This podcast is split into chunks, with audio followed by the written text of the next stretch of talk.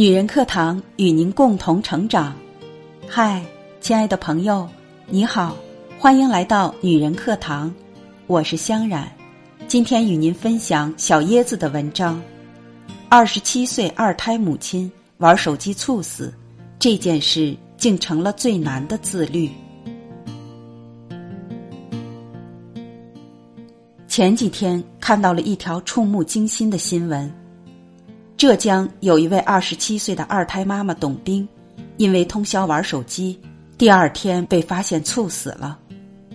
当时董冰的婆婆去她房间，喊她起来吃早饭，喊了两声，儿媳妇却一动不动。婆婆觉得奇怪，走近一看，发现董冰就躺在被窝里侧卧着，眼睛还盯着手机。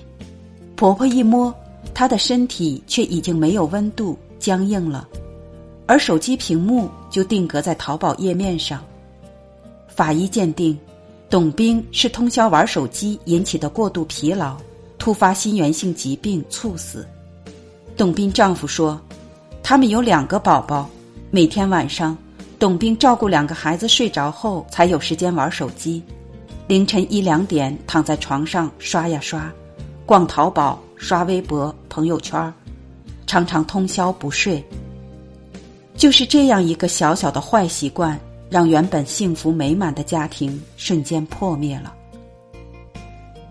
前段时间，一份二零一八年中国九零后年轻人睡眠指数研究刷屏，报告显示，九零后普遍晚睡成习惯，接近一半的九零后在晚上十一点至十二点之间睡觉，还有百分之二十二点四的九零后。直到凌晨一点之后，才肯把自己调成睡眠模式。我们在享受熬夜带来的快感时，也无时不刻的在接受熬夜带来的惩罚。有这样一张图概括了熬夜的危害，总结下来一句话就是：熬夜会使你变胖、变丑、变笨、变傻，记忆力下降，免疫力下降，容易生病。还可能比别人更容易得癌症。然而，多少人明知道这些危害，却还在战战兢兢的熬过最深的夜晚？这个时代，不熬夜成了我们最难的自律。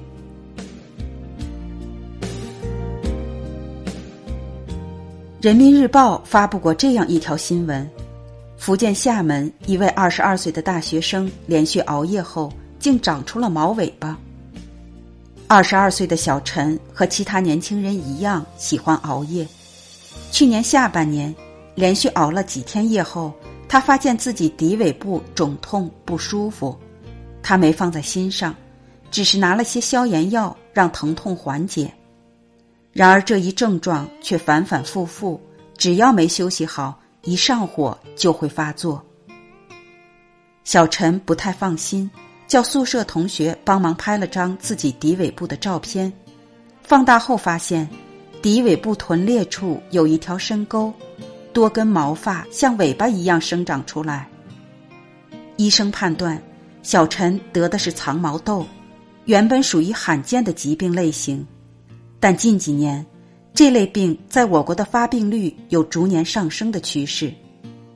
由于电脑、手机等电子产品用户的增多。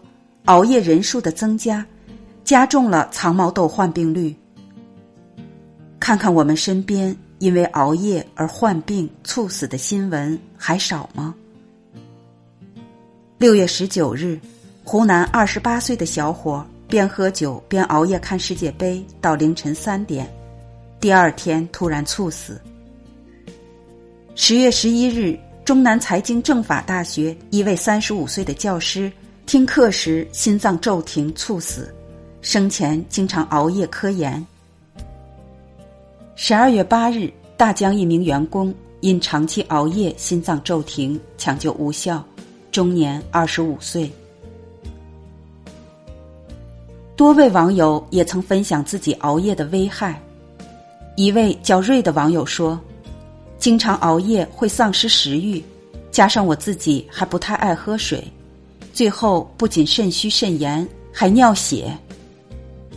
网友不了吧说：“熬夜三年多，一年前突发性耳聋，现在我的左耳已经听不见了。”我很爱玉米说：“我的闺蜜熬夜四年，是护士，最后得癌症去世了。”还有一位网友匿名说：“三个月没来大姨妈，检查出得了卵巢多囊症，差不多提前闭经。”严重的话，可能还会影响以后怀孕。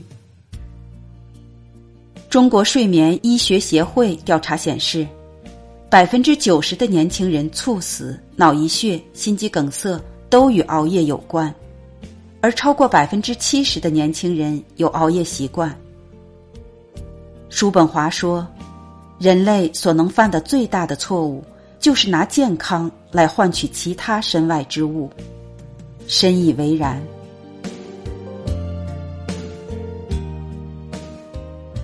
有网友晒出了自己十七岁和二十二岁的对比照，判若两人。短短几年时间，熬夜几乎改变了他的容貌。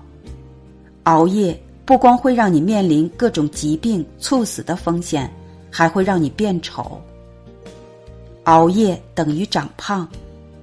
美国一项历时十六年的跟踪研究发现，每天平均睡五小时的人，比睡六小时的人增重多；睡六小时的人又比睡七小时的人增重多。也就是说，睡得越少，越容易长胖。如果一个人连续两晚睡眠小于四小时，瘦素水平会降低百分之十八，饥饿激素会增加百分之二十。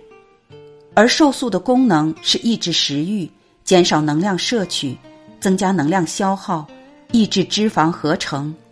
瘦素降低就会增加你长胖的几率。熬夜等于毁容。都说用最贵的眼霜熬最长的夜，其实有再多的修复神器都不如你早睡一晚。相信很多人都有这样的体验。熬完夜迎接自己的是第二天的睡眼惺忪、皮肤暗黄和黑眼圈。熬夜等于脱发，经常熬夜的人群，不论是在工作还是在娱乐，都会使大脑长期处于高度紧张的状态，这会导致头皮血液循环不畅，从而造成毛囊萎缩、频繁掉头发。长期作息不规律。引起内分泌失调，也会导致脱发。睡眠是大脑清理垃圾的过程，人脑每天要消耗掉身体五分之一到四分之一的能量，同时也会产生大量的垃圾。如果长期不断积累垃圾不清理，就像运作太久的电脑，迟早有一天得崩盘死机。曾经熬过的夜，通过的宵。总有一天会令你面目全非、疾病缠身。继续熬夜只会让你逐渐发胖、发际线后退、面容憔悴、皱纹加深。你真的要这样吗？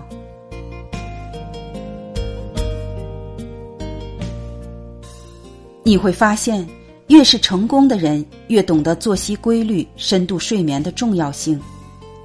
本杰明·富兰克林。每天过晚食早午的生活，科比每天早晨四点钟起床去投篮。他说：“十年过去了，洛杉矶早晨四点的黑暗依然没有改变，但我已变成了肌肉强健、有体能、有力量、有着很高投篮命中率的运动员。”村上春树早晨四点半起床写小说，晚上九点就睡觉，坚持了三十多年。他说：“当你做一项长期工作时，规律性有极大的意义。”余华从不熬夜写作，他从当作家的第一天起就给自己立下规矩：离开书桌就不想小说里写什么。心理学上有个词叫代偿机制，熬夜的快感其实正是来源于我们的补偿心理。白天被学习和工作占得满满当当，只有晚上才拥有和自己独处的时间，所以明知道熬夜不好，但还是希望通过熬夜弥补这一天的遗憾。然而，真正优秀的人会在该睡觉的时候睡觉，该工作的时候全身心工作。他们知道，人生不是短途跑，而是一场马拉松。如果你在半路就耗尽了所有的能量，那么终点的成功必是遥不可及。新的一年，几条建议给喜欢熬夜的你：为自己买个舒服的床垫，还有最适合自己的枕头。手机不要带到床上，把床当做只用来睡觉的地方。睡前三小时不要进食，洗澡、看书、听点舒缓的轻音乐。不要为了明天的工作而焦虑。没有什么比当下的睡眠更重要。别再心存侥幸的熬夜了，欠下的睡眠债总有一天会让你还的。好好睡觉才是一个人最高级的自律。共勉。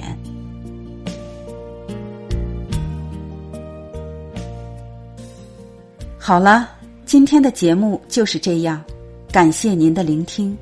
我是主播香冉，如果你喜欢我的声音和我们的节目，欢迎在文末给我们点个好看。如果您想获得节目文稿或与我们取得更多交流，欢迎关注“女人课堂”的微信公众号 FM 幺三三二，更多精彩内容与您共享。我们下期节目再会。